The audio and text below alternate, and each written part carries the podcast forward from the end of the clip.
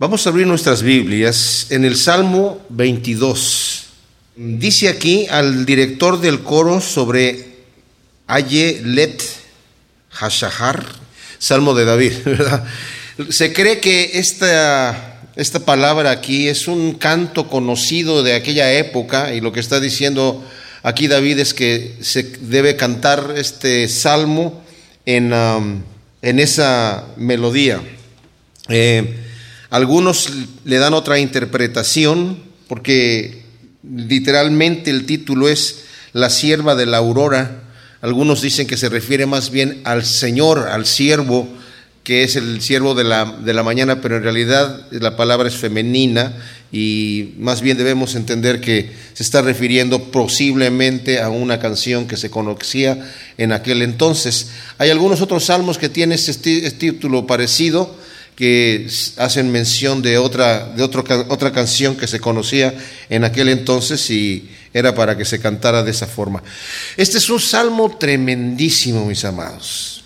Algunos han dicho, y con toda razón, que este salmo tal vez es el salmo más importante en, toda la, eh, en todo el libro de los salmos. Es como si estuviésemos en tierra santa, como para quitarnos las sandalias de nuestros pies y entrar en el territorio de en donde vamos a ver nosotros la descripción de la crucifixión del Señor. Yo me maravillo de cómo hay gente que se ponen a comentar la Biblia y la comentan equivocadamente.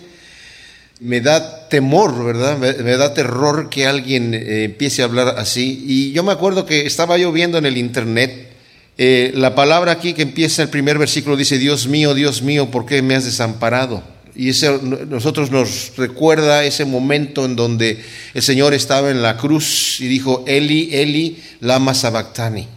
En el libro de Marcos dice, Eloí, Eloí, lame sabactani, ¿verdad? Porque son palabras en arameo, pero el libro de Mateo lo registra Eli, Eli en un hebreo antiguo. En el internet estaba yo viendo, porque alguien estaba preguntando, ¿verdad? ¿Por qué Jesucristo dijo, Dios mío, Dios mío, ¿por qué me has desamparado? ¿Qué? ¿Le estaba faltando fe ahí al Señor? En ese momento fue un momento de debilidad del, Señor. Entonces alguien estaba respondiendo, no, en realidad este, no quiere decir eh, eh, eso de eh, Eli, Eli lama sabactani, más bien quiere decir, he llegado al momento para cumplir a lo que he venido. Porque hay un texto por allí antiguo que así lo registra, ¿verdad? Pero que no es fiable. Y decía este señor, el Salmo 22 no tiene nada que ver con la crucifixión, pero vamos a ver que en realidad de, una forma muy, muy detallada vamos a ver aquí la crucifixión del Señor. Cuando nosotros leemos el Nuevo Testamento y leemos los Evangelios, la narración de la crucifixión del Señor lo vemos desde el punto de vista de los discípulos, desde el punto de vista de la gente observando lo que está sucediendo. Pero aquí, mis amados, vamos a verlo desde el punto de vista del Señor. El Señor mismo nos está describiendo su crucifixión. Ahora, ¿por qué lo desamparó el Señor, el Padre? Como hemos mencionado muchas veces, no entendemos nosotros la naturaleza de Dios, no la podremos entender. Sabemos que el Padre, el Hijo y el Espíritu Santo son un solo Dios, pero se manifiesta en tres personas diferentes, con diferentes funciones.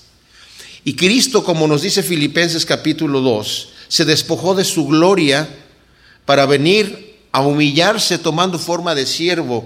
Se hizo menor que los ángeles, nos dice eh, el libro de Hebreos, ¿verdad? Se hizo menor que los ángeles y tomó forma de siervo y llegó a sufrir la muerte y muerte de cruz por amor de nosotros.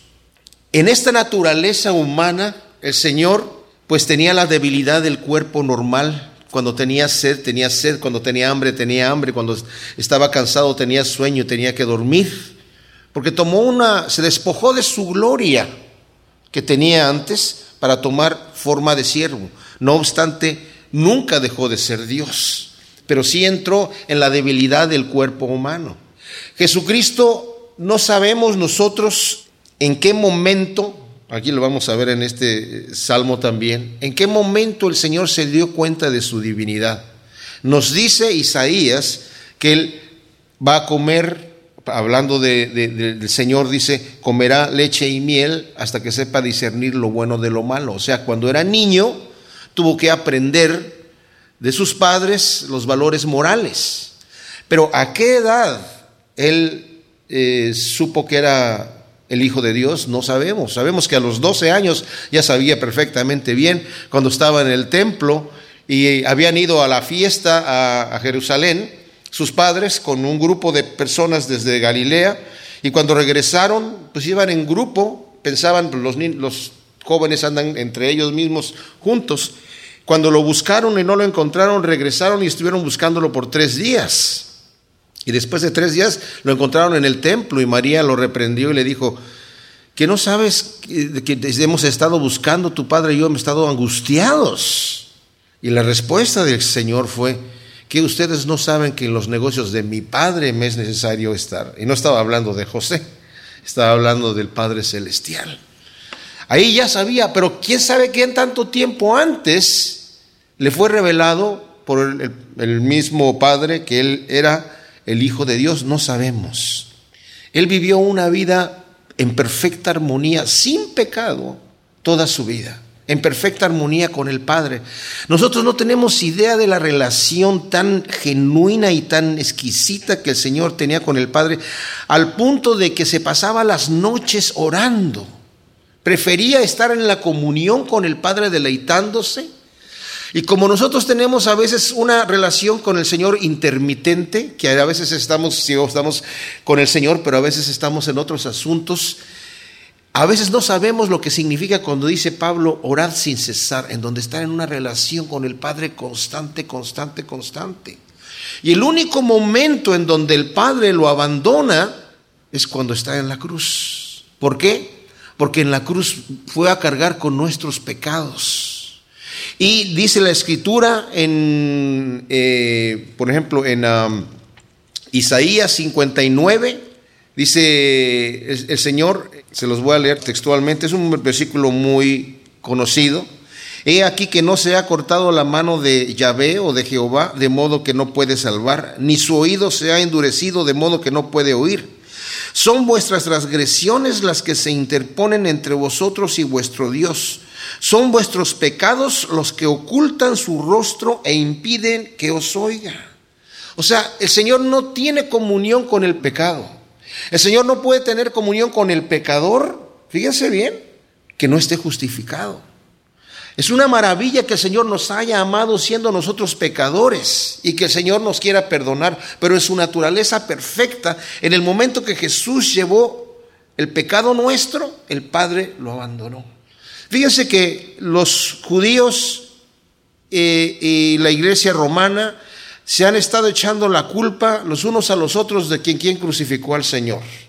La iglesia romana dice que fueron los judíos los que crucificaron al Señor y por eso los persiguen. Los judíos dicen, no, fueron los romanos los que los crucificaron. No nos echen la culpa a nosotros. ¿Saben qué, mis amados? No fueron ni los romanos ni los judíos, fuimos nosotros. Nuestros pecados fueron los que clavaron al Señor en la cruz. Y porque el Señor nos amó desde esta forma, Él, Él dijo, a esto he venido, esta es mi función. Yo nací para morir en la cruz, para pagar por nuestros pecados. Y al ver esa clase de amor, yo me doblego, me maravillo, me impresiono del amor tan grande que tiene nuestro amado Salvador es el buen pastor. Aquí lo vamos a ver como el buen pastor que pone su vida por sus ovejas. Dios mío, Dios mío, ¿por qué me has desamparado? ¿Cómo es que estos hombres no se dieron cuenta cuando lo estaban crucificando? Vamos a ver todo lo que sucede aquí. Y los escribas y los fariseos y los intérpretes de la ley, conociendo este salmo que se refería al Mesías, ellos mismos hablaron palabras que están aquí. Los judíos no entendían, y para el día de hoy yo no entiendo cómo no entienden este salmo, no lo pueden comprender. No pueden comprender las escrituras que están predicadas acerca de un Mesías sufriente. El Señor cumplió más de 300 profecías en su primera venida aquí en la tierra. Pero los judíos esas profecías, como no podían entender y todavía no entienden, a un Mesías sufriente las espiritualizan. Y quiere decir debe de ser algo espiritualizado que no, no físico. A pesar de que sucede. Yo me maravillo cuando uno va a Israel. Los guías turísticos, los judíos, traen la Biblia en la mano, la Biblia completa. Conocen la Biblia mejor que muchos de nosotros los cristianos, el Nuevo Testamento. Y le empieza uno a decir, aquí es cuando se cumplió, cuando el apóstol Pablo y cuando el apóstol Pedro. Y yo me acuerdo que la, vez que yo fui, nos dijeron, no les vayan a predicar a los guías porque no les gusta que les prediquen. Pero después de escuchar a los guías hablar de las cosas que hablaban, decía uno, pues ya está, ya está listo para caer, ya está maduro. Nada más hay que decirle, oye, ¿quieres recibir a Cristo como tu Señor y tu Salvador? Y hubo personas que sí fueron con los días a decirles. Y, estas personas eh, muy eh, enojados rechazaban obviamente el mensaje. Pero dice uno, ¿cómo no pueden ver? ¿Cómo pueden estar ciegos a ver lo que ellos mismos están citando esas escrituras? Bueno, Dios mío, Dios mío, ¿por qué me has desamparado? ¿Por qué estás lejos de mi salvación y de las palabras de mi clamor? Dios mío, clamo de día y no respondes y de noche y no hay sosiego para mí. ¿Por qué dice aquí de día y no respondes? Porque sabemos que el Señor fue crucificado a las nueve de la mañana. Pero a las doce del día se oscureció el sol. Y fue después de que se oscureció el sol que hubo tinieblas en toda la tierra cuando Él empezó a clamar, Dios mío, Dios mío, ¿por qué me has desamparado? Y se cumple al pie de la letra esto que estamos leyendo aquí. Ahora, ¿por qué desamparó el Padre a su Hijo en ese momento? Aquí dice, pero tú eres santo, tú que habitas entre las alabanzas de Israel. Por esa razón, porque en la santidad Dios no puede tener comunión con el pecado y como acabamos de leer en Isaías, nuestros pecados hicieron separación, fíjense bien, entre el Padre y el Hijo. Qué cosa tan tremenda. Y el Señor sufrió esa separación para que nosotros seamos aceptados. El Señor, en el momento que se unió a nosotros, nosotros le pasamos nuestros pecados y Él nos pasó su justicia. Nosotros le pasamos nuestro veneno y Él nos dio vida eterna. Qué increíble, ¿verdad? Ese es el amor de Dios. ¿Cómo no vamos a tener nosotros la confianza de acercarnos a un Dios que nos ama con tan, un amor tan sublime y tan tremendo. Y luego dice aquí, en ti confiaron nuestros padres, confiaron y tú los libraste, clamaron a ti y fueron librados, confiaron en ti y no fueron avergonzados.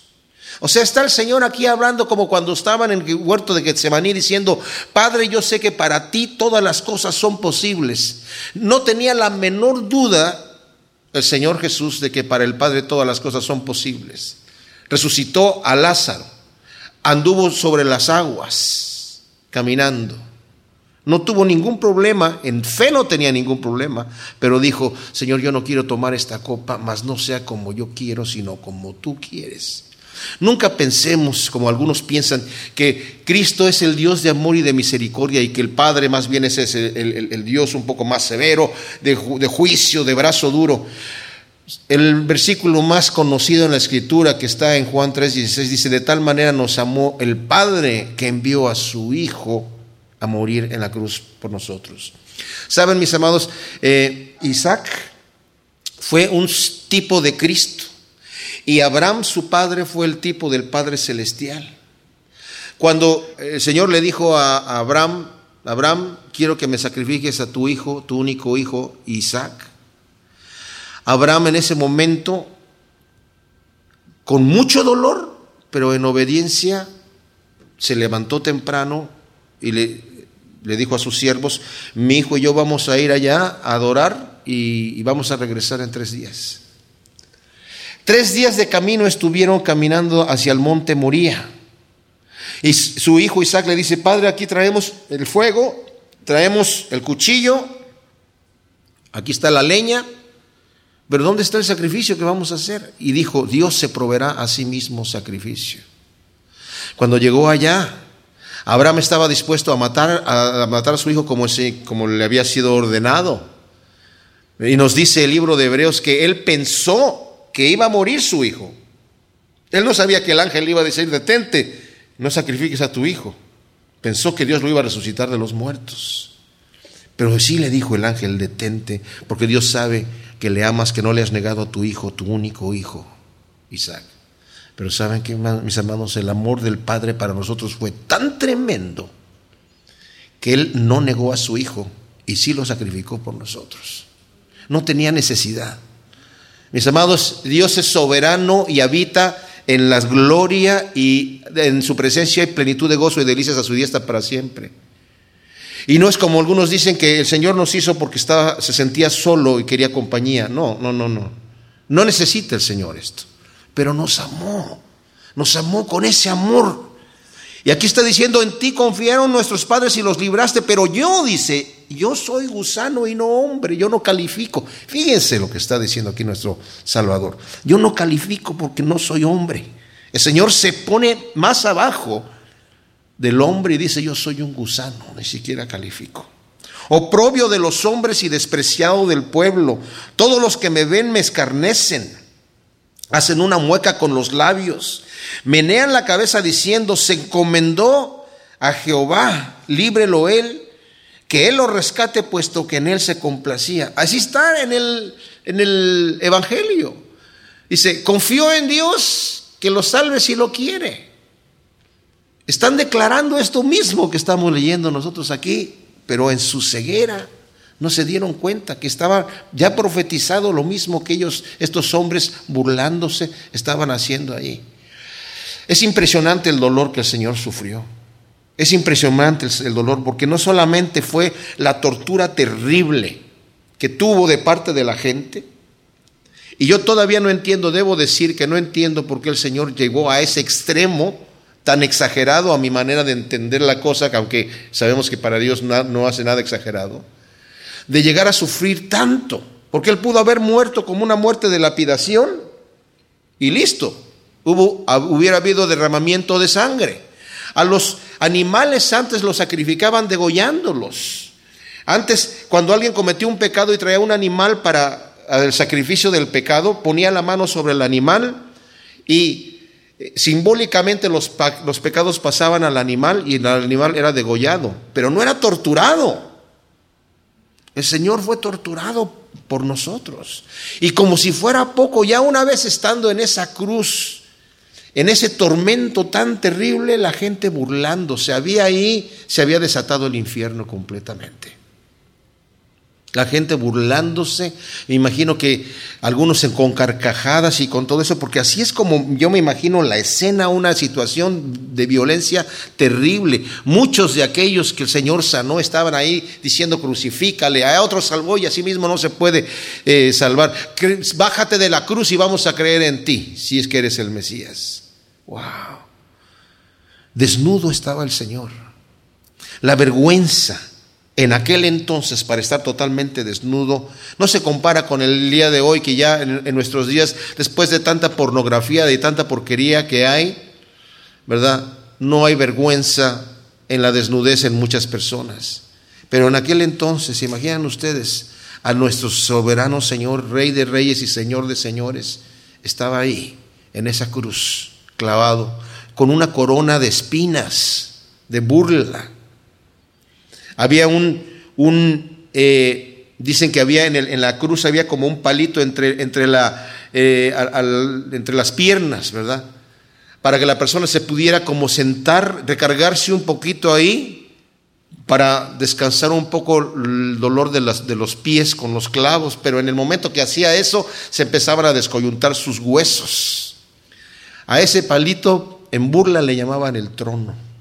Ahí estaba nuestro rey, en el trono del sufrimiento, con una corona de nuestros pecados. ¿Se acuerdan cuando pecó Adán? Le dijo el Señor, la hora por causa de tu pecado, la tierra te va a producir cardos y espinos. Pues el Señor se coronó con eso, con nuestros pecados. Wow. Porque tú eres el que me sacó del vientre, es aquí donde vemos, no sé en qué momento el Señor sabía que Él era el Hijo de Dios. Me diste confianza desde que estaba sobre los pechos de mi madre. A ti fui entregado desde la matriz, desde el vientre de mi madre, tú eres mi Dios, no te alejes de mí, porque la angustia está cerca, porque no hay quien ayude. Como dije yo, el dolor tan grande no solamente era el sufrimiento del Señor allí en la cruz, sino la separación del Padre. No se quejó el Señor por los clavos, nunca dijo, ay, me duelen los clavos, ay, me duele la, la, corona. Se quejó en la separación del Padre. Ahí fue donde el dolor realmente, esa, esa, espada, ese puñal atravesó su corazón. Me han rodeado muchos toros fuertes, toros de Bazán me han cercado. Abren su boca contra mí como león voraz y rugiente. Estoy siendo derramado como aguas.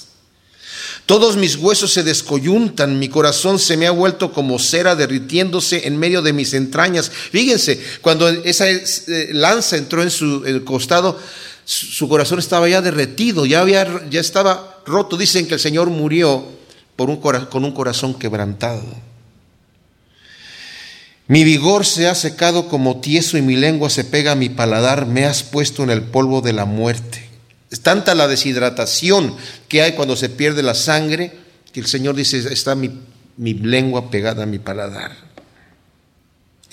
Perros me han rodeado, me han cercado cuadrilla de malignos. Horadaron mis manos y mis pies.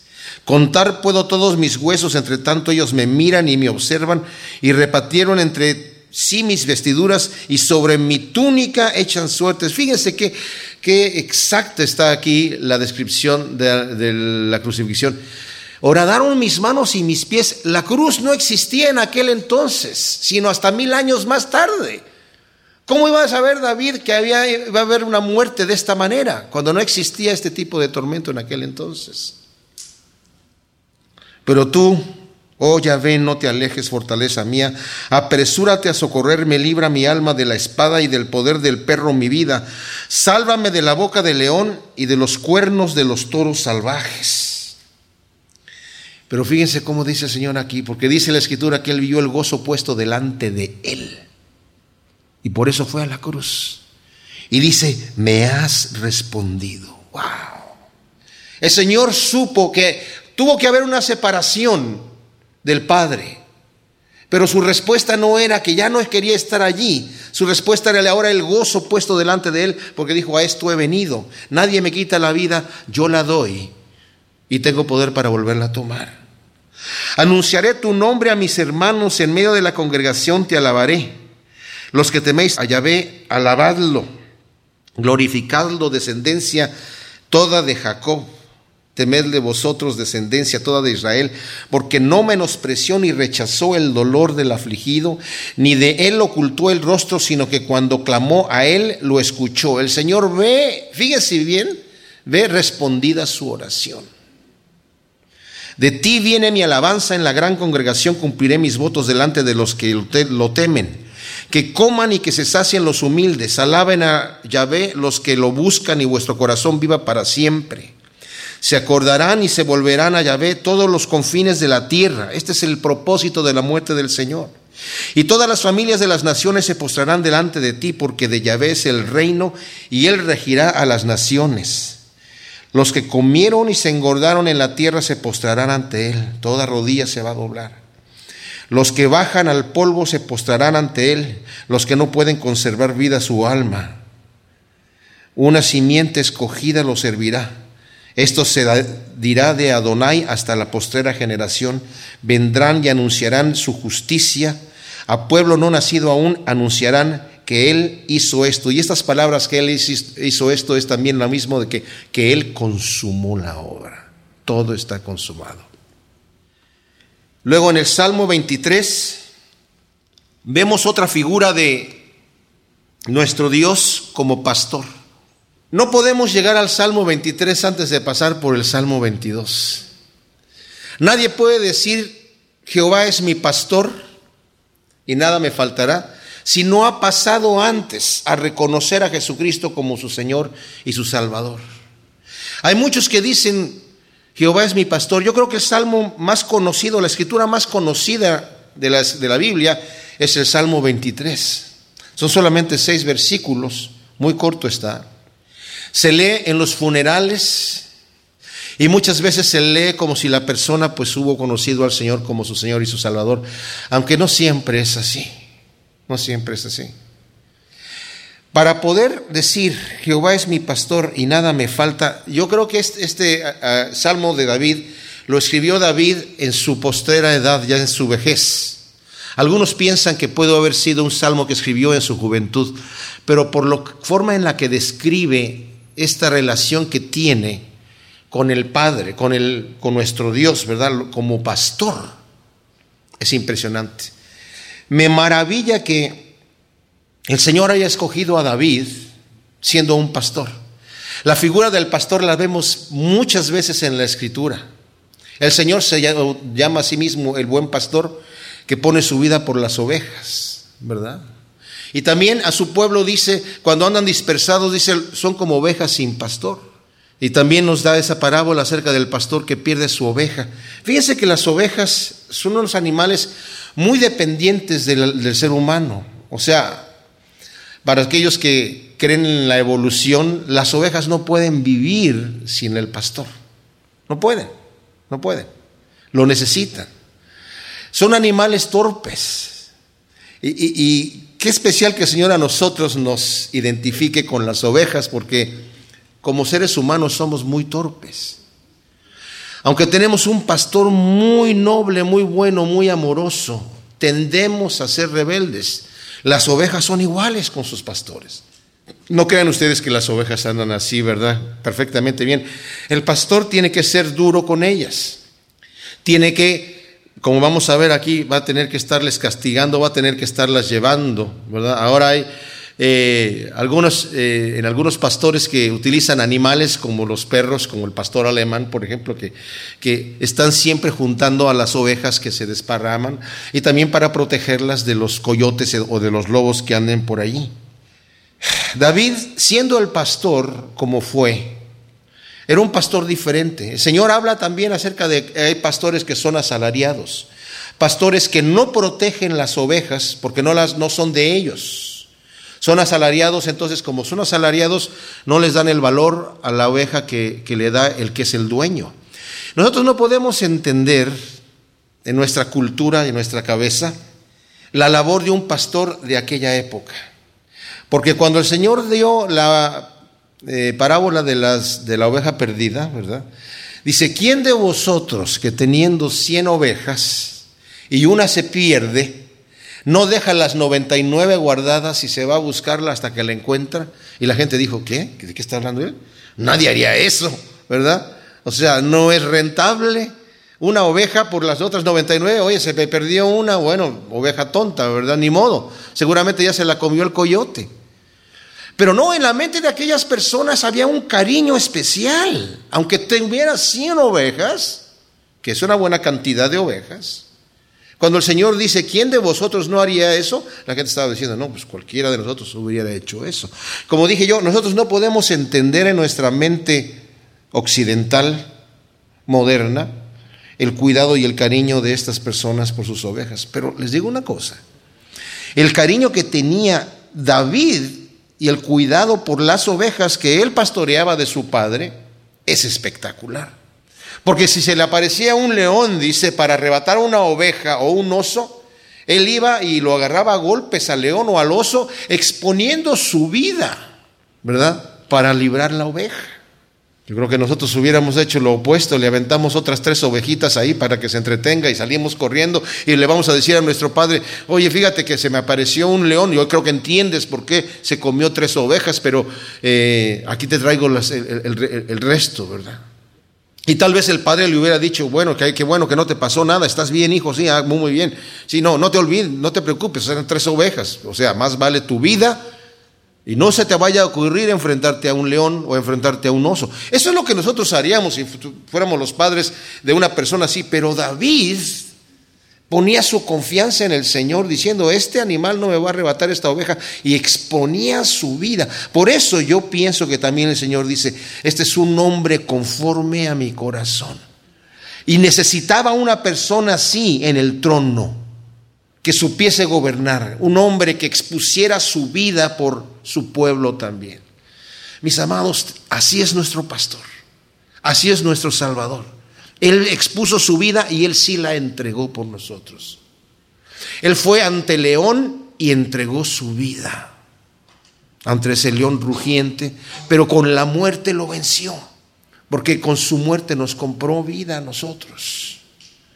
Si nosotros tenemos esa, esa, esa imagen de nuestro Salvador, ¿por qué a veces pecamos pensando que el Señor no va a salir a nuestro encuentro, no va a salir a defendernos, no va el Señor a, a, darnos aquello que es bueno para nosotros que nosotros estamos solicitando del Señor. ¿Por qué no tenemos fe y le creemos al Señor cuando dice, pídeme lo que tú quieras y créelo y lo vas a recibir? Vuestro Padre sabe que tenéis necesidad de esas cosas. Busca primeramente el reino de Dios y su justicia y sabes qué? Nada te faltará. Yo soy tu pastor, nada te faltará. Y David sabe eso. Jehová es mi pastor, nada me faltará. Bueno, la pregunta es, ¿es nuestro pastor? Él es el buen pastor, pero ¿es pastor de todos? No. En, Juan capítulo 10 el Señor le dice a los escribas y a los fariseos, Ustedes no me escuchan porque ustedes no son de mis ovejas. Mis ovejas oyen mi voz y me siguen, pero ustedes no son mis ovejas. ¡Wow! Hay de aquel que el Señor le diga, tú no eres mi oveja. Estaba haciendo, estoy estudiando porque lo vamos a ver el domingo, el carácter de Judas. Judas estaba allí, era uno de los doce, pero no era de las ovejas. Andaba siguiendo al pastor, pero no era de las ovejas. Increíble. Y hay mucha gente que viene a la iglesia. Y, los, y, todos nos, vemos como cristianos y por fuera nos vemos bien. Pero el Señor sabe quiénes son sus ovejas porque escuchan su voz y le siguen. Allá a veces en el oriente se ve que van los pastores, hay, diferentes tipos, ¿verdad? Sobre todo una forma antigua de lidiar a las ovejas era que el pastor fuese adelante. Algunos les gusta andar atrás de las ovejas, arriándolas hacia allá, ¿verdad? Pero la costumbre era que el pastor iba adelante y no sé si iba cantando o qué iba haciendo, pero las ovejas escuchaban su voz. Y es interesante a veces allá, en esos lugares en donde todavía tienen esas costumbres antiguas, que ven una, ve dos rebaños de, de, pastores, dos pastores con sus rebaños que se juntan ahí y mientras están ahí platicando, las ovejas están todas revueltas y al momento que dicen, bueno, ahí nos vemos, que tengas buena tarde, se va el pastor eh, cantando y sus ovejas ya saben cuál es su pastor y lo van a seguir. No se, no se confunden las ovejas. Son tontitas las ovejas, pero no, no, no tanto como para no distinguir el, la voz de su pastor. Entonces, mis amados, es algo que es para nosotros una promesa. Jehová es mi pastor, nada me va a faltar. Lo que el Señor me da es lo que yo necesito. Y entonces empiezo yo a, aprender, como Pablo dijo, yo he aprendido a contentarme cualquiera que sea mi situación. He aprendido a vivir en abundancia y a padecer necesidad. Pero ¿cómo? Si, dice aquí que nada me, nada me va a faltar. No, no me va a faltar porque aún el padecer necesidad es necesario en nuestra vida, ¿verdad? En lugares de tiernos pastizales me hace descansar. Junto a aguas de reposo me conduce. Fíjense que eh, el pastor siempre está buscando, el buen pastor normalmente va antes de las ovejas y primero, antes de llevar a las ovejas al terreno, busca por plantas que puedan ser venenosas o algún cardo, alguna cosa ahí para que la oveja esté protegida y llegue tranquilamente a comer del pasto sin que tenga peligro. Y las ovejas no pueden tomar agua en aguas revueltas, en agua, en ríos donde esté corriendo el agua, no, no pueden. Entonces, el pastor tiene que llevarlas a un lugar donde el agua esté tranquilita. Es un animal, como dije yo, muy frágil, muy frágil. Y tiene que estarle, o sea, dando de comer lo justo, ¿entienden? Entonces el Señor va a hacer eso, me va a llevar a los pastizales, me va a hacer descansar allí, nada me va a faltar, me va a dar agua, me va a dar pastizales. Restaura mi alma, me guía por sendas de justicia por amor de su nombre.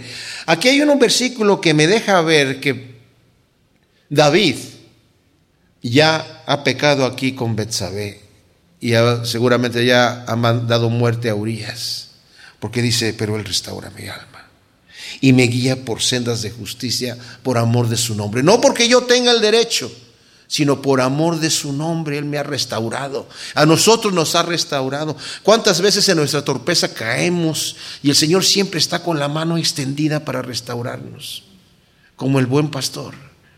El enemigo nos quiere hacer pensar que Dios nos, nos aborrece cuando nosotros hemos desobedecido, porque nosotros somos así. A veces cuando nuestros hijos se portan mal nos enojamos. Pero el Señor cuando castiga, dice que castiga por amor, disciplina con amor. Cuando el Señor castiga con ira es para destrucción. El Señor tiene ira y el Señor va a castigar con ira a sus enemigos. Por eso dije yo, si Jehová es mi pastor, nada me va a faltar y va a restaurar mi alma. Me va a guiar por sendas de justicia. ¿Por qué? Porque yo lo merezco, no por amor de su nombre, porque su nombre es, dice, yo soy, yo soy fuerte, misericordioso y piadoso, que perdona la iniquidad, la maldad y el pecado, pero que de ninguna manera tendrá por inocente al malvado. Él tuvo la iniciativa hacia nosotros de escogernos y de dar a su Hijo a morir en la cruz siendo nosotros enemigos de Él, dice la Escritura. ¿Por qué? Por amor de su nombre. Miren, si no nos enamoramos con estos dos salmos que hemos estado, estamos estudiando, el Salmo 22 y el Salmo 23 de nuestro pastor, no nos vamos a enamorar nunca, ¿verdad? Pero es realmente grandioso ver el amor tan grande que tiene.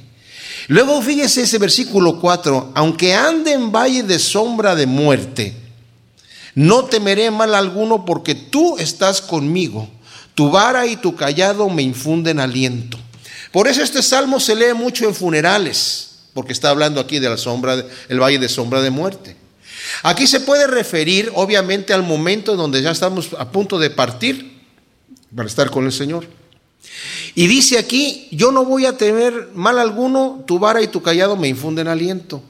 Yo veo este versículo con varias interpretaciones, pero quiero hablar acerca de la muerte. Estaba escuchando a un, un pastor que decía, eh, se manifiesta el poder de Dios y es en, en el momento de la muerte de la persona cuando uno ve morir un cristiano y cuando uno ve morir un ateo. Voltaire, ese... Um, ateo francés. Era un tipo déspota, se burlaba del Evangelio, se burlaba del cristianismo, blasfemaba como Richard Dawkins o peor, ¿verdad? Él se burló de Isaac Newton porque Isaac Newton dijo, eh, la ciencia se va a multiplicar a tal grado que va a ver, eh, la, la gente va a poder viajar incluso hasta 50 millas por hora. Y Voltaire dijo, pobre viejito chocho, dice que van a viajar tan rápido en el futuro. Si, conociera ahora los jets que andan a 900 millas por hora o los aviones supersónicos, ¿verdad? Pues pobrecito. Pero una de sus frases famosas de Voltaire acerca de Cristo es que aplasten a ese miserable. Eso es lo que él decía, refiriéndose al Señor. Bueno, se dice que en el momento de su muerte estaba gritando más luz, más luz, más luz. La enfermera que estaba atendiéndolo en su, en su muerte, después de que murió, ella dijo, nunca más voy a atender la muerte de un ateo. Es terrible, es terrible. Pero nosotros cuando estamos descansando con el Señor, sabemos a dónde vamos. Es el momento donde ahora viene el recreo, ahora es el momento en donde yo voy a entrar a la casa de mi Padre. ¿Qué confianza tenemos nosotros con nuestro pastor? ¿Realmente estamos esperando estar con Él? Ahora, aquí también se refiere a los momentos de tribulación en mi vida, cuando estoy pasando por dificultades, cuando estoy pasando por adversidades, cuando viene la angustia a mi vida, y la angustia, mis amados, yo la describo como un, un, un, malestar que a veces no tiene explicación, por qué me siento mal y por qué estoy bajo este ataque, ¿verdad? Pero el Señor no quiere que tengamos esta desesperación. Por nada estéis afanosos, sino sean conocidas vuestras peticiones delante de Dios.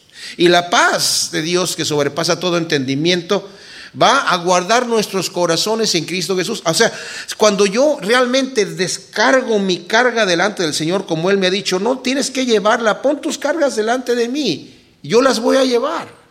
Tú solamente lleva mi yugo.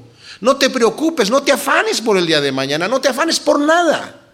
Deja tus cargas a mis pies. No estamos diseñados nosotros para afanarnos. No estamos diseñados para angustiarnos. De hecho, el Señor dice, cuando estés en pruebas, no te angustes, gózate. cuando estés en diversas pruebas. Porque no está diseñado tu cuerpo para la angustia. Empezamos a generar ciertos jugos y ciertas situaciones que nos pone mal. Ahora, esto yo me lo estoy predicando a mí mismo en este preciso instante, ¿verdad? Porque yo soy una persona que soy muy eh, fácil de, empezar a angustiarme, pero el Señor me, toca y me dice, eh, no tienes motivo para estar así, no tienes motivo para angustiarte, porque yo soy tu, el buen pastor y si te acercas a mí, nada te va a faltar. El problema es que a veces queremos nosotros solucionar nuestros problemas a nuestra manera y como no vemos solución y no vemos la forma en la que puede eh, resultar que las cosas quieran que salgan como yo quiero que salgan y no me someto a la voluntad de Dios, entonces me desespero y vivo en terrible angustia. Mis amados, necesitamos recibir del Señor su voluntad, sea lo que sea como dijo Job, que solamente vamos a recibir el bien y no el mal. El Señor, su perfecta voluntad, cuando yo sé que estoy en las manos de Dios y le digo, Señor, sea como tú quieras, no como yo quiero, entonces descanso. Y aunque esté en valle de sombra de muerte, dice, no temeré mal alguno porque tú vas a estar conmigo. Yo no te veo en el momento de estar en el valle de sombra de muerte. No veo a mi pastor porque estoy en oscuridad, en la sombra de muerte. Pero yo sé que tú estás conmigo y aunque yo no te veo, tu vara y tu callado me infunden aliento. La vara la utilizaba el pastor para pegarle a las ovejas, para meterlas al, rebaño, ¿verdad? Para que no se descarríen. Pero también la utilizaba para defender a las ovejas de algún coyote o algún animal por allí. Y el callado también es para estarlas guiando. Entonces el Señor nos guía y a veces los golpecitos que recibimos son golpecitos de beneficio para que no nos descarriemos del camino del Señor. Y eso nos debe de infundir aliento porque nuestro pastor nos ama y nos lleva por el camino. Y a veces cuando estamos un poco descarriados, el Señor nos tiene que dar ese golpecito, pero de cualquier manera sepamos que el buen pastor es como ese pastor que salió a buscar la oveja perdida y ¿qué hizo con ella? La tomó en sus brazos y se la puso en el hombro no la echó a caminar, no dijo, mm, esta oveja tonta, ahora caminaste, te perdiste, ahora vas a tener que caminar todo el camino de regreso. No, él la, él la cargó y Él nos carga a nosotros también, cuando nosotros nos hemos descarriado y nos acercamos a Él así. Aderezas mesa delante de mí en presencia de mis angustiadores, o sea, en presencia de la gente que me está angustiando, que me está, tú, Señor, e-, eres tan fiel conmigo y tan nada me va a faltar que aún en presencia de mis angustiadores, tú aderezas mesa delante de mí. Y yo les digo una cosa, cuando hay, viene la persecución por causa del Evangelio, cuando estamos apegados al Señor, esa persecución no se siente dolorosa. Y de, de, veras, yo, yo he estado en peligro de muerte en varias ocasiones por causa del Evangelio. Y en ese momento se cumple la escritura que dice en Romanos 8, en esas cosas somos más que vencedores por medio de Cristo Jesús. No porque nosotros somos la gran cosa, no, nosotros no somos nada, pero por medio de Cristo Jesús Él nos hace más que vencedores en la persecución, en el hambre, en la angustia, en la desnudez, en el peligro, en la espada. ¿Verdad? Nada nos va a faltar. Has ungido mi cabeza con aceite, mi copa está rebosando. O sea, esa relación genuina, deliciosa con nuestro pastor. Es lo que Dios quiere de nosotros. El fruto del Espíritu es amor, gozo, paz, paciencia. Esta tremenda carta de Filipenses, regocijaos en el Señor siempre, otra vez les digo, regocijaos, siempre, siempre. La idea de la cara larga y del golpe de pecho y, de estar triste en la presencia de Dios es una idea diabólica, porque Dios no quiere que estemos así. Dice, yo he venido para que tengan gozo y para que su gozo sea completo. ¿Verdad? Para eso he venido, no para que estén tristes y tengan caras largas. La palabra evangelio significa buena nueva, buena nueva. Pero la gente en su desenfreno carnal y rebelde no quieren recibir lo que Dios tiene para ellos. Ciertamente el bien y la misericordia me escoltarán todos los días de mi vida. Me encanta eso. El bien de parte de Dios y la misericordia que significa un beneficio no merecido de parte de Dios, el perdón. me seguirán, me escoltarán todos los días de mi vida. El Señor va a pasar por alto muchas cosas. El amor pasa por alto muchas cosas y Dios es amor, mis amados. Debemos con confianza, como dice Pablo, acercarnos al trono de la misericordia porque está allí disponible para nosotros.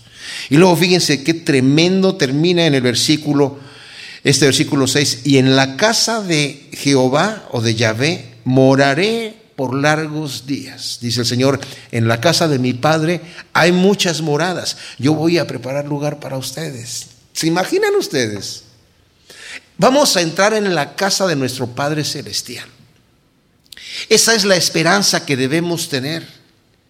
Esa es la esperanza que nos debe de estar limpiando nuestra vida. El que tiene esa esperanza, dice Juan, se purifica a sí mismo, así como Él es puro.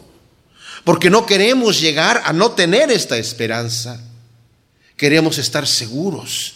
Queremos, como dice también Juan, permanecer en Él, para que cuando Él se manifieste no nos alejemos de Él avergonzados. Y como vimos en el estudio pasado en Lucas, que el Señor dice, fíjense bien por ustedes mismos que su corazón no se llene de angustia, que no se llene de, de pesadez, para que en aquel día permanezcan de pie delante de, del Rey de Reyes, con la armadura de Dios permanecer firmes delante de nuestro Salvador. Ese es el deseo de nuestro Dios. Dio su vida para eso.